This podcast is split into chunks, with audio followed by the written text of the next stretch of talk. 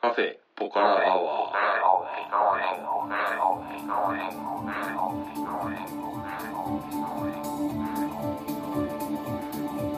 カフェポカラアワーこの番組は群馬県内某所にあるカフェポカラを舞台に、えー私店主のたけしと常連客哲司さんのお送りする番組です哲司さん今日はよろしくお願いしまはい、すよろしくお願いします。えーっとですね、はいえー今回はですね、うん、あのネタ切れの時にうん、あの恒例のはい、雑談ということでそうですね。はいザ雑談で、はいうん、でもあれですねあの収録は実は結構久しぶりですよねそうですね。なんかたけしさんに会うのも、なんか久ししばぶりらくぶりな感じがししばらくぶりなて感。じですね はいえーっとですねこの収録時点でですではですねえーっともうゴールデンウィークも終わりそうですね。あの何日か経ったっていう状態なんですうが、ん、えーとまあ、お互いちょっとどんなゴールデンウィークを過ごしたか、おーえー、とちょっと聞きたいなと思うんですが、はいはい。えー、と哲司さんは、うんゴールデンウィークは結構忙しかったんじゃないです かそうですね。まあ毎年恒例で、はいうん、多分ね、十十何連勤で休みないですね、毎日はいえっとツーツーははいカ、ヌーにひたすら乗ってましひたたね。すらカヌーだいぶ焼けましたよ焼ねけました ね見てくださいあの時計うわ焼けすごい バッチリ時計焼けですね そうなんですあよー天気も良かったですよねそうですはね、い暑い日はね本当にちょっと軽い熱中症あにーなったぐらいな感じでで寒い日はちょっと風が吹くとブルブル震えるぐらいな寒さの寒暖差のでも遊んでる人にとってはかなりいいゴールデンウィークあーでしたよね、はいそうですうね、ん、雨もほぼ降らずそうですよねはい、うあんーままままたカヌーだとその水面からの反射うのん紫外線とかでう、んもうかなり焼けんじゃないですかねそうですね焼けますねでもね去年はなんかはそのタンクトップ着てやったりしたんですいけはいど、はい今年はさすがにタンクトップの出番はなぜかなくて、おーうん、長袖か、まはあ、い半袖かぐらはいいではいいけたんで、はいそう思うと去年よりは涼しかったあのかなとはー思うんですがあーまあでも太陽きつかったんではいね、はいあのーカヌーといえば、うん哲司さんの会社、んあの今年から新しいカニューカカニューじゃないカヌーをああの導入したんですそうよなんねですよ、うんあの全て透明の、うん、クリアカヤックというねああやつをスケスケのやつスケスケですねはあれ船体もオはいールクリアだいし、はい座席もオールクリアだし、はあで全転覆した時に船が沈まないような浮力体はがい前後についてて、はいそれがオレンジ色なんですけど、おーそれ以外は本当にクリアでできてて、ええもうじゃああれですか水の上に浮かんでるような感じですかそうですね独特な乗り心かおー感じはありますよ、うん、かなりいいですか乗りあのそれがね、、ー、はい いとこばかりじゃなくていねほ当然水のきれいなそのでーはいあそこって水深が一番今深いところで多分70メートル近くあすごい深いですねそうなんです、はいダム湖なんで、はいでまあ浅いところは当然1メーターとはいかはいじゃないですか、はでやっぱり何メーターなんだろうな5メーターぐらいまではいはい5メーター以下だとある程度底が見えるけど、はいはいそれ以上深くなると、はいもう本当に真っ青なあー水面になるんですよね、はいはいでまあだからそういう深いところを乗ってても、はい、変化はないじゃないですか、ああなるほど、うん、当然、はいあそこは魚が住めない湖なんで、はい魚もいないし、はい下に何があるかもわからんという感じなんだけど、でも浅いとこ行くと本当にね、真下が見えあーて本当に浮いてるような感覚を味わえるという感おじーで でまあそういうとこはいいとこなんですけど、はい悪いところがねすごく安定性があ悪くて、ああそうなんですか、うんおやっぱり普通のカヤックに比べてーはいなんて言うんだろうなこの舌をこうあるなるべくフラットにした方がよく見えるわけじゃないはでいすか、はいはいなのでなんかこう、その船の構造として理にかなってないと いうかだからその安全性とあかあそういうものをないがしろにしして て安全性とねあと足が遅いんですよほだーから普通のカヌーとはい同じように漕いでたら、はいツアーについてこれない、へっていうえ感じあでそんなに違うんですいやね違いますあね、うんーとあと安定性が悪くて、はでまあ足が遅いのがなんかどうしたもんかなと思ってる時に、はいであればちょっと誰でも乗れるわけじゃなくてちょっと条件があって、はいはいえーっとうちがそのツアーをやってる温泉街に泊まった方かほうもしくはうちのリピーターさんっていうんで、まあ、ほう1回以上来たことあるはい人がはいはい予約時に予約すれば乗れるってあいうあ感じななんるですよほね。どうんほでまあまあ1回は乗ってみたいじゃーなはいいですか、はいでまあ毎年23回来てくれるハードリピーターさんの、はいえーっと女の子は2人いはいが、まあ、今年も春来てくれて、はいでじゃあ行きましょうとはいなったんですが、はいえっとねなんて言えばいいんだろうススタート地点からはい上流に向かっていった方が当然綺麗なわけですよ上流の方がどんどん浅くなるから、はいただ上流に向かうこうカーブを曲がるところで、はいもう白波がこう立ってたんですよはね、いはい風が強くて、はいうん、でこれちょっとやばいなと思ったんで、はいちょっと厳しいからちょっとルート変えようっていうので、はい逆に下流のダム側の方に行って、はちょっと遊んでたんだけど、はいやっぱり常連さんなんで、はいまあ、何回も来たことあるし、はそれなりに焦げるからなはんいか時間も持て余しちゃって、はいやっぱり上流行きませんかみたいな話になって、はいはいそうするとこちらとしても、はいなんか今回のカヌーあんま面白くなかったねとか言われるの も嫌ですね嫌じゃないですか、はいはいうん、いろいろ手の内向こうも知ってるわけだし、いはいもう勝手を知ってるわけでそうそうそうで結局常連さんがそのさ女の子2人プラスはい8人ぐらい連れてきてくれて10はい人ぐらいの編成で,、はいで常連の2人が、まあ、そのクリアカヌーに分かれて乗ってっていうふうにやったんですよね、はいただその時点で、はい行って普通のカヌーで男女のペアが全く焦げてなくて、はいこの2人が多分このままコンビで行くと、はい間違いなく上流には行けないと、はいじゃあちょっと乗り換え、はいうん、コンビを変えましょうはいっていうんでその焦げないコンビのはい男女の女の子の方と男の子の方をこうばらして、はいはいちょっと編成を変えたんですよね、でその焦げない女の子はその常連のひ女の子の一人の船、はいクリアボートに乗ったんですよ、はいで風がちょっと止むのを待とうと、はいうんで風が止んだんではい行きますとそのカーブを曲がって、じゃあいこいでーってんで、はい風のない隙にとりあえず横断しちゃおうと思って進んだんですが、はいそのクリアのはいまあ要はお客さんなんでこういう言い方もあれですけどちょっと地雷な女の子が、ははい漕いでないわけですよはいでちょっとそこは真面目に漕がないとやばいんで「はい漕いで漕いで」ってんではい言ったんですけどもうはい10メーター以上僕とは離れあていて、ーああまずこれ風吹いたらまずいなと思ったタイミングで、はいえっと本日最高の突風 が吹いてきましてはいで風が吹いたらはい何もしなかったらボートっていうのはこう回っちゃうんですよね、はいはいうん、風に流されて、で結局は真横を向かされて、はい横波を受けてで転覆というようなのが怖いパターンあーでだとりあえず突風が吹いてきたら、あーはいあの進まなくてもいいけど、はいとりあえずは風に向かって直角にはい船を保つっていうのが、はいうんはい大切なんですが、はい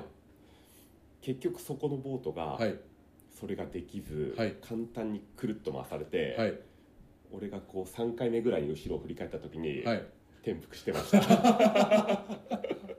でその時点で「ははいあ中止中止!」って言うんで「戻って戻って!」って言うんで戻ってその子たちを回収に行ったんですが、はい常連の子はねはい転覆こそしたことはないけれども、はいまあアウトドア慣れっこなんではい余裕だけど、はいもう一人の女の子がねはいさすがに初めてのカヌー体験ではい転覆しちゃって、はいちょっとパニックになっててあとりあえずその子だけでも連れてあはい岸に行っはいてその後カヌーともう一人の常連さん回収して、はい それでまあツアー終了とあいうよーうな散感じ々でしたねうんまあだから僕も判断間違えたんですよその常連さんのに乗せられて、はい上に行く判断したのは僕の間違いであはっいはいて、ね、それで常連さんたち常連さんと僕だけだったら、はいなんとかうん、転覆してもはい笑い話というかね、はいうんあの時あれだったよねみたいなので済むけど、はいちょっとその子に怖い思いさせちゃったのはあー僕の判断ミスで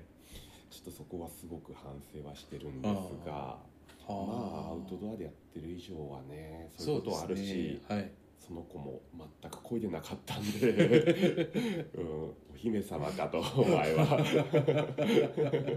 はいまあ往々にしてありますよねうんそういうのねうんはいそんなゴールデンウィークそうですね僕はそんなゴールデンウィークでした、はいたけしさんの方はどんな感じでしえた、ー、と実は、えー、と去年はゴールデンウィーク、僕あの店を全休みしたんですよ、ああ確かにそうでしたね、ははいい、はいはいうんあの大体いつも大型連休って、うんあのうちは暇なんですよねう、ーんでまああんまりお客も来ないだろうってことで、うん去年は全部休んだんですけど、うんもう今年は、まあ、ちょっと日程の都合とかもあって、うんあのじゃあゴールデンウィーク今年はやろうって言って、うんであの休日扱いになってる日は全部営業したんですようね、ーんそうしたらですね、うんえらい忙しくてああいいじゃないですか おいやーまあまあすごいありがたくてうん嬉しいんですけど、うんすげえ忙しかったんですよであの基本的にこの店僕一人でやってるじゃないですかそうですねだからあのー普段そのいっぺんに満席になることってうんほぼないんで、はいはい一人でも、うんあのなんとかやれるんですけど、うんあの次から次へと入ってきてお客さんがでうん切れ目がない状態だと、うんだんだんだんだんやばくなってくるんですあよー。そ うですね後手後手に回りますごよてごてに回ってあやべえあれが終わっちまったみたいなでそれを仕込む前に次のお客さんがみたいなあーそういう状況がですねゴールデンウィーク結構続きましておーもうヘトヘトですねお互いヘトヘトだはいでまあその休日の中に1日出店が入ってる日がおあーりまして、うんあの5月5日の子供の日は、うんあのちょうど、えー、と月始めの土曜日第1土曜日だったんで、うんあの最近あの毎毎月第1土曜日はあの桐生市っていうと群馬県桐生市っていうところにはい出店に行ってるんですけど、うんでちょうどその日が当たってて、うんでお店その日だけ休んで、うんで桐生市に出店に行ったんですようんでそしたらやっぱりゴールデンウィークだけあってものすごい人出で。うんであのーこりゃあこう今日も忙しいぞと思って、うんうんで前から前の日からちょっと忙しくなるだろうなと思ってたんで、うん少しあの多めにあの仕込みをしてはいはいで持って行ったんですよ、うんでもう朝からすごい人出で、うんこりゃお昼時うちもかなり忙しいなと思ってあの期待してたらですね、お昼になったらさーっと人がいなくなって。へえあれ と思ってなんかね要は、あのおまあ連休だもんでうん家族連れの人が多かったんですよね、うんまあ、お子さん連れであったりあとはあの自分のお父さんお母さんと一緒に来てたりとかして、でどうもその、まあ、うちみたいなところの路上で買い食いをするっていうよりは、うんあのどこかの店舗にあー入って、うんみんなでランチをみたいなゆっくりねそういう感じだったみたいで、うんお昼になったら誰もいなくなっちゃってへー全然売れないんですよへーはいでしょんぼりして帰ってきましたねあ珍しいですね珍しいパターンでしたおねーやっぱり普段の時とあの客層もだいぶ違って、 うんはいちょっと変わった感じの出店でしたねこのああなるほどね、間ははい客の数イコール売り上げではないけれども、はい、はい、ある程度は比例するじゃないですかそうですねそこまで反比例するのはかなり珍しいってはい、こ珍とですしいよねですよねへーあれだけ人が出ててなんでこれみたいなそっかそっかじゃあ店やってた方がまだ良かったかもしれないですぐらいな感ねじだかもしれないですねあーはい、でもまあ毎月あの出店させてもらえるっていう風になってるんで、うんあのーまあ、来月も第一土曜日桐生市で出店うん行くんですけど、うんあそれはもう恒例になってるんですそねうなんですあれですよねあのはい、桐生の骨董市と連動したイベントですかそうですねあの勝手にこっちが連動させてるっていうイベントで、うんあのちょい逃げマーケットって言って、うんあの桐生市、まあ、第一土曜日に桐生天満宮っていうところで、うん骨董市が開かれるんですけど、うんまあ、それと同日開催っていうか、まあ、勝手に同日開催なんですけど、うん同日開催で骨董市の近くで、うんあのまあ、僕の知り合いがフリーマーケット的なというか、うんまあ、フリーマーケットっていうよりはもうちょっとものづくりしてる人たちが、あの毎回10店舗ぐらい出店するっていううんイベントで,、うんでそこにあの毎月参加させてもらっててう、んでこの間で第9回だったんですよね。うんでもあの骨董市ってすごく朝が早いっ早いですていうね話ですよねはい、もう夜明けぐらいから、うんあのーまあ、骨董の人たちはうんもうお店を開け始めて、うんへで、えー、と骨董市自体はもうお昼ぐらいで終わるんですよねえもうお昼ぐらいになると大体、あのー来てる骨董屋さんとかもうん片付け始めたりへとえかあして、そういう感じなんだはい、たけしさんなんかのマーケットはもうちょっ僕とらはね夕方4時までやってるあんですよそうなんですね、はいそれはあのちょい逃げマーケットで検索すれば出はていきますか、出てきます、うん、いいはいあのーお近くの方はぜひ遊びに来てくださいですねはいうんいやーもうちょっと売れると思ったんですけどねまあそんなもんで すよ出店って、はいはい僕も散々10年近くね、はい T シャツ持ってはフェスとかね、はいそういうのに行商行ってましたけど、はいうん、うわー虎ぬたぬきの川山用っていう言葉がね、はい開けてみないとわからないですよねそうなんですよ、はいへえまあそんなこんなで、まあ、ゴールデンウィークもまあじゃあゴールデンウィークもお互い忙しかったってことですねそうですねうん疲れましたね疲れましたねうんまあありがたいことなんですけれども、はい僕はそのカヌーが4月のん4月の17ぐらいから始まって、はいシーズンインと同時にカヌーのガイドをやってるんですけれども、はい最初ね異常に疲れるんですよま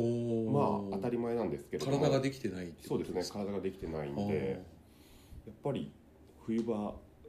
ある程度サボってたはい分、うん、あーはいあの筋肉が落ちてんだか、はいうん、体の使い方がおかしいのかで、はいはいでただなんか例年以上にはいなんかおかしいなと思って、はいこんな疲れるもんだっけなはいっていうぐらい疲れちゃって、はいであの若い子に背中揉んでもらったりしてたりして て、はあれい俺おかしいなもうもうそろそろ現役引退かなみたいに思ってたんですけど、はいよく考えたらこの間の雑談で話してたそのはい BCAA ってはいはいはいいうサプリをはい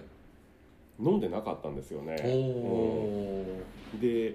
あそうだそういえばそそれ飲んでなかったなと思って、はいそれ飲み始めたらちょっとある程度、ほうんー疲れが軽くなったんですがほーそれでもやっぱりはい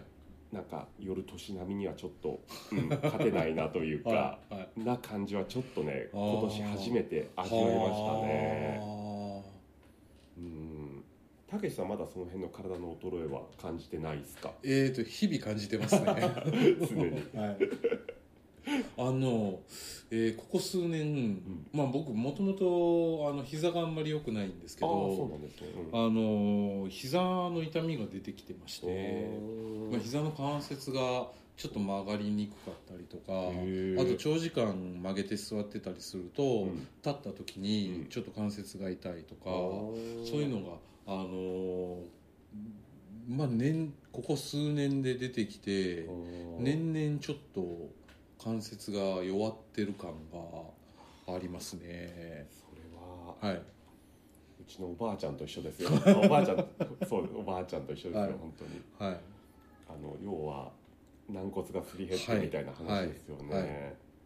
若い時はねあんまり意識しないんですけど、うんまあ、元はといえば10代の頃にスポーツやってて、うんで痛めた膝なんですよ、うんでまあ治ったはずなんだけど、うんこう年を経てちょっと筋肉とかもおそらくん落ちてきてて、うんそれでなんか出てきてる感がねあるんですよねまあ立ち仕事だしねああそうですねうん大変ですよね、はでもそれは多分もう付き合っていかなきゃいけない、ですねそうですもんねはい、はい、だからまあこっからどうにかってなったらちょっとなんかリハビリ的な、うんあのまた筋肉をつけ直す的なうん感じになるのかなって思うんですけど、は四十過ぎるとまい、いろいろありますよねおっさんですあね 本当そうですよ、うんはい四十も半ばですからね僕なんてうんも はい、う来てくれるお客さんにはなんかおじおじさんっていうもうおじさんって呼んでくれみたいな感じでい、ま あ特に子供子とか供にはそうそう なん何かあったらおっちゃんがやってあげるからって言うん で自分で自分のことをおっちゃんって言うようになりましたからああもうね正真正銘のおっちゃんですねそうですねはいただね同世代のお母さんにね、はい言われるとね軽くイラッとします 子供はいいけどお前が言うなみたいな子供から見たらそりゃおっちゃんかもしれないけどそ うそうそうお前から見たら違う同世代だろお前みたいなうん昔はおっちゃんとかって言われた言われたらかなり抵抗あったじゃないですか そうですおっ、ちゃんって言うなよお兄さんだろみたいな うん、最近どんどんどんどん抵抗がなくなってきてますね完全に危なくなりましたね子供に対しては、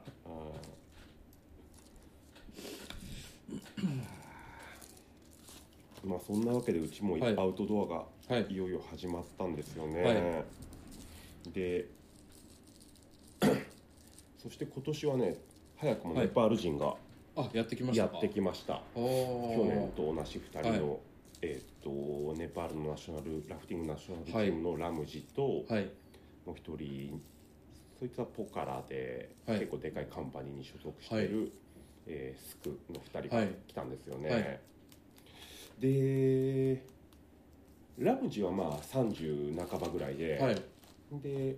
割と社交的な感じでうーんうん去年まあ 2, 2ヶ月ぐらい一緒にいてまあうーコミん拙いながらもコミュニケーション取れたんですが、はいスクの方がまあ、はいまあ若くてはいあいついくつなんだろう20代半ばぐらいかうな、ーんででラムジはそのなんつうんだろうなここっちを気遣ってくれてああ割と分かりやすい英語で喋りかけてくれはいるんだけど、はいはいスクの方は言いたいことをベラベラベラベラーっつんで喋あってーで分かんなかったらあ分かってくんねえのかみたいなあーなるほど感じはいのタイプなんですよ。はいはいまあただ若いけどそのネパールの若者みたいな純朴さも持ってるし、まあ、当然真面目だうんし、アウトドアの業務に関してはバッチリだし、はいはいただそのコミュニケーションの話ですよね。はいうん、でなんかスクとはうまく話コミュニケーション取れねえなと思って、はいただねそれは多分どこの国の若者でもそうだと思うんだけど、はいはいまあ20代と独特のなんて言うんだろうちょっとこう社に構えた感じというかさ、はいはいはいバンコク共通のうんそうそうはいはいまあそういうのもまああって、まあ無理にコミュニケーションを取んなくても、はいうん、微笑ましいなぐらいに思ってたんですよね。はで今年カヌーにスタッフ3人で1回人数が多くて行ったんですが、はい僕と日本人の若者とはいスク、はいでその若者が怪我しちゃっててほー足がちょっとはい悪いとはいでちょっと重たいものが運べないと、はいただそのツアーには友達が来るんでああエ出スコたいーとエスコートしたいと、はいはいうんでもそのわ足の悪い若者と俺2人だと、はいねおじさんと怪我人はいコンビなんで、はいおじさん全は部いやらなきゃいけないじゃないですか、はいそれもきついんで、はいちょっとちょっとネパーリ一人つけてみたいなんで、はいすぐ連れてったんですよ、はいで終わってはいその若者はまあ友達とじゃあご飯食べ行くんで、はい別行動ではいすいません、と別れて、はいで帰りつくと2人だったんですよね、はでえーっとやっぱ仕事するとちょっとお腹すくんで、はい帰りにコンビニ寄るんですよ、はいでえーっとんなんだろうなんか欲しいかみたいなのさ、はいはいコンビニの駐車場で、欲しいもんあるって言ったら、はいまあノーノーみたいなんで、いはい何もいらないみたいに言ったんだけど、はいまあいつもそんな感じだから、うんちょっとここもうちょい突っ込んでみようかなと思って、あの俺が買ってやるから、うんあのお前にプレゼントするよってう言って、ん欲しいものいいなって言って、まあ拙い英語で言ったら、はスクがうんはい「うんじゃあ I want what what って言うんですよはい what トルはい what トルってなんだろうと思って、はい what トル what トル what トル what トルと思ってあウォーターかと思って、ーはいはいあはい水が欲しいのね OKOK って言うんで、水買ってってあげたら、はいまあ飲んでたんですけど、はいあスクはあれか俺なんかが喋ってるはい日本語なまりの、はい英語がわかんないし、はいでスクがしゃべるネパールネなパまーりルのなまりの 英語が俺なんかがわかんなくて、はいはいコミュニケーションが取れないんじゃないかあっていう結論になって、ーはい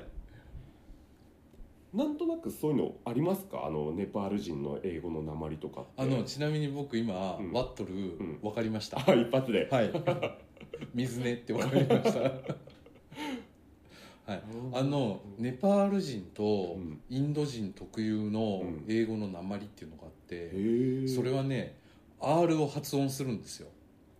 あーだから例えばウォーターだったら、うん英語だと,、うんえー、と僕もよく発音できないですけど、うんウォーラーってなるわけじゃないですあかただなネパール人はうん R を発音するんでウォータルって言うんですよあ R をね「る」って発音するんですーなるほどなるほど、はい、はいうーんそうかそうか英語だと、まあ、WA とはい、 ER みたいな感じで、は R はあんま、はい、発音しないしないまあ舌巻くだけでなんですけど、うんネパール人はそこちゃんと「る」って発音するんであーただその英語をすごい上手なネパール人はもちろん発音しないんですけど、うん多分そのそんなに英語上手じゃないネパール人の子は、うん、 R 発音しちゃうんですよねう、んなるほどねそうそんなわけでスクとコはいミュニケーションが取れない理由が、はいそれもあるのかなっていうのがちょっと分あかーったそんでれは大いにあるかもしれないでうすね、んお互い英語喋ってるのになんかおかしいみたいなですよねわかんないみたいなこいつらの英語おかしいなみたい はなはいお互いなまってる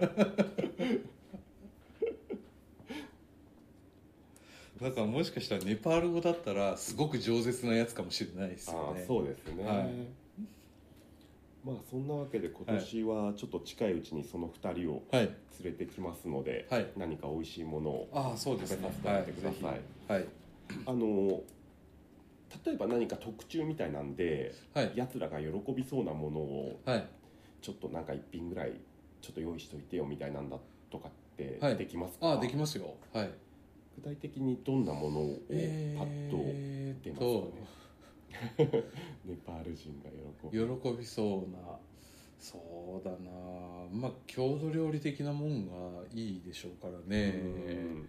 えー何がいいかなまあカレーは自分で作って食ってるだろうし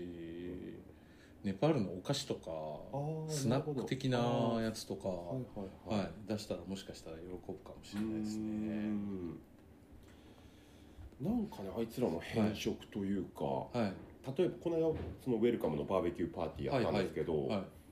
っぱり食うもんと食わないものの差が激しうくてーんスタッフの、まあ、この間今日に出てくれたはさゆりさんが、はいあの煮卵を作ってくれたんですよ、はい完熟の。はいでそれはラムチは食べたけどやっぱはいスクは食わないし、あー半熟が良くないかもしれないですねへえあのー半熟ネパールはもちろん卵食べますけど、うんあのーもうかなりハードボイルドというかへえか多分片湯で多分生って思っておー食べないのかもしれないですね日本の卵生で食べられるよってあーうん言ってあげたらもしかしたらあー食べるかもしれないですねそれは向こうのその衛生とか保存的なもので生そうはですあねんま食べないってはいこにとネパールの卵は多分生では食べられないとあー思いますそうなんですね、はいはいへえだから俺も食堂をやってた時はうん時々あの西洋人のお客さんうでんあのフライドあの目玉焼きを半熟にしてくれとかっうてん言われるんですけどうん一応全部断ってましたへえ、はいサニーサイドみたいなのはいはいダメって言ってましたへえ、どうしてもって言われたらうん自己責自己責任 なるほどね、はであとびっくりしたのはいはいラムジーがサニーレタスがなんか妙に好きみたいへでえサニーレタスバクバク食ってて生野菜食うんだって言うんでああそれびっくりしましたねへえ